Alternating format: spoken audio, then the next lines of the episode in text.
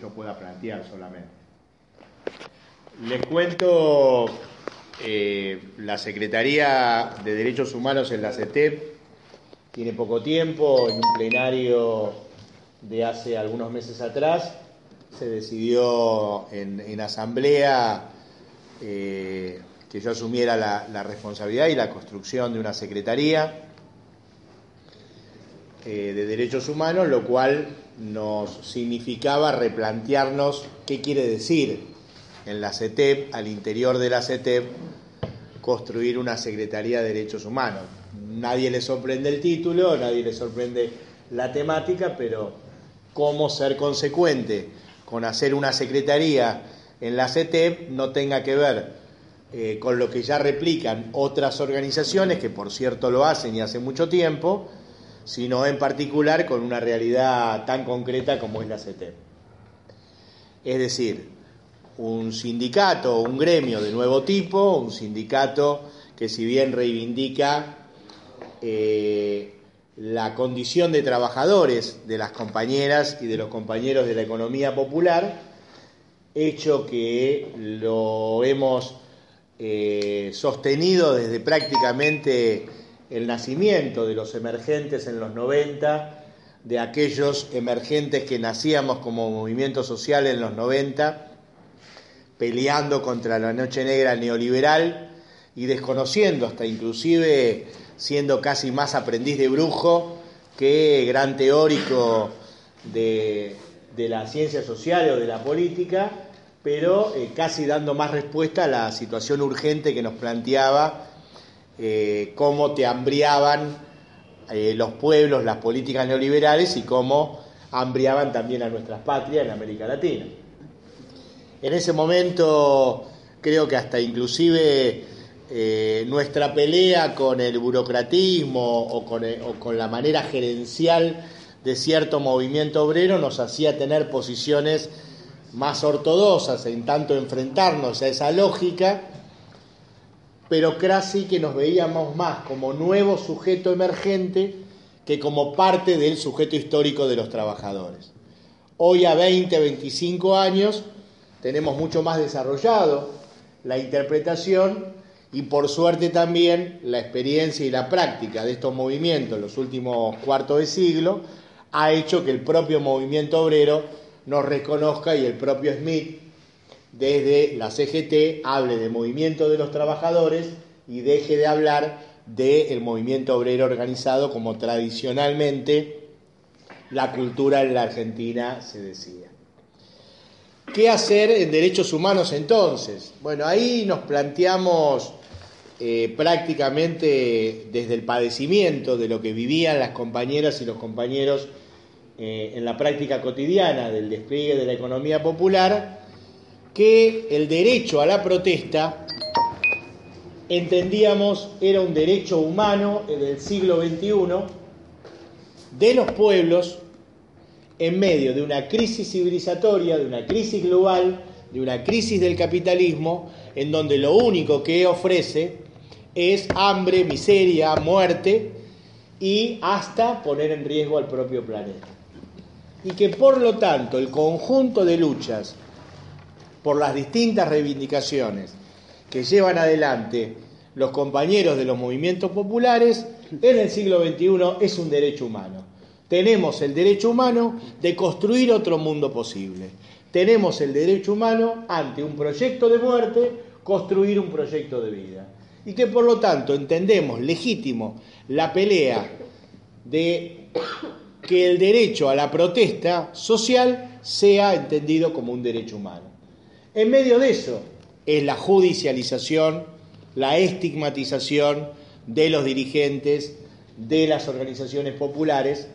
en tanto el enemigo también sabe que en general este sujeto va a ser la punta de lanza de la resistencia y va a volver a ser, al igual que en los 90, la fuerza motriz principal del cambio. No como fuerza única, no planteando esto como hegemonismo, no planteando esto sin entender que también somos parte de el sujeto histórico de los trabajadores, pero sí que por la condición de explotación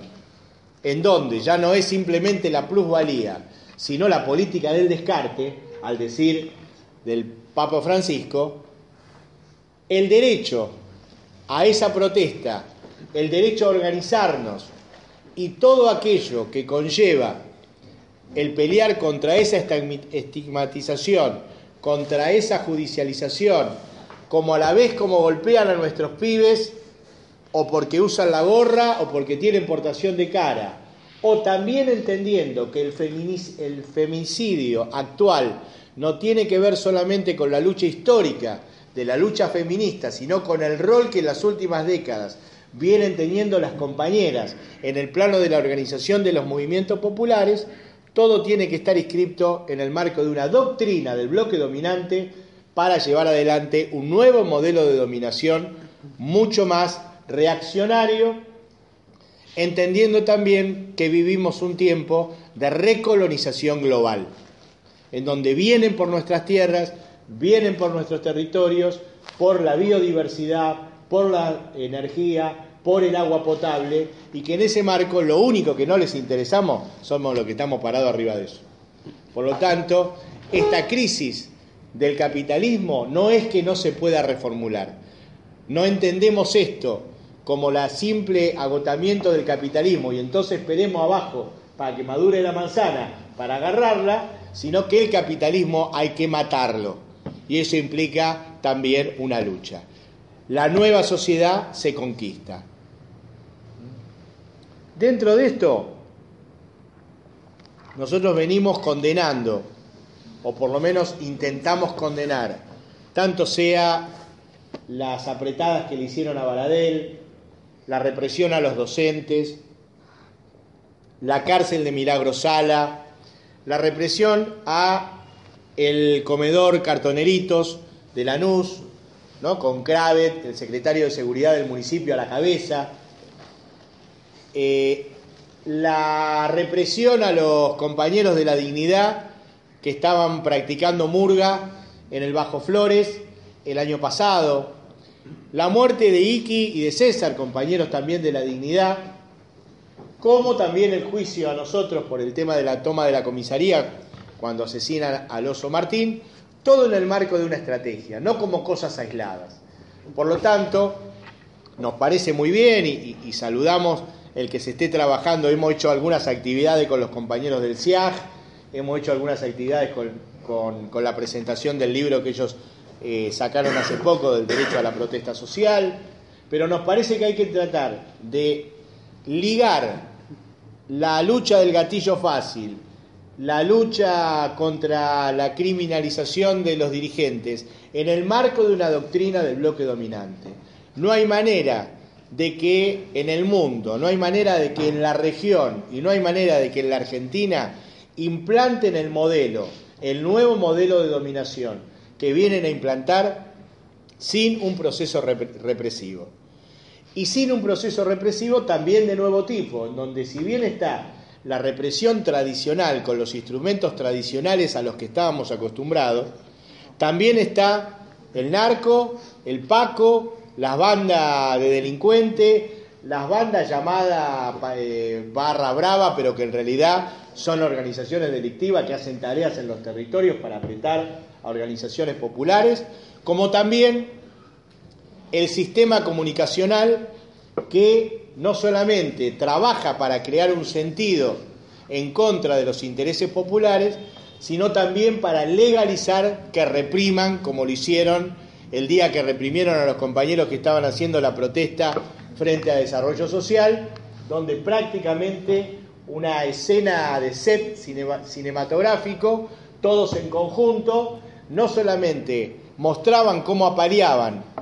con la cara tapada, sin identificación, a los compañeros que estaban en la protesta, cuando a la vez sus dirigentes estaban adentro, ya en un proceso de negociación, y cuando hasta estaba filmado uno de sus dirigentes diciendo, muchachos, si ustedes tienen orden de reprimir, de reprimir, nos avisan, porque no queremos que le peguen a nuestra gente y nos corremos.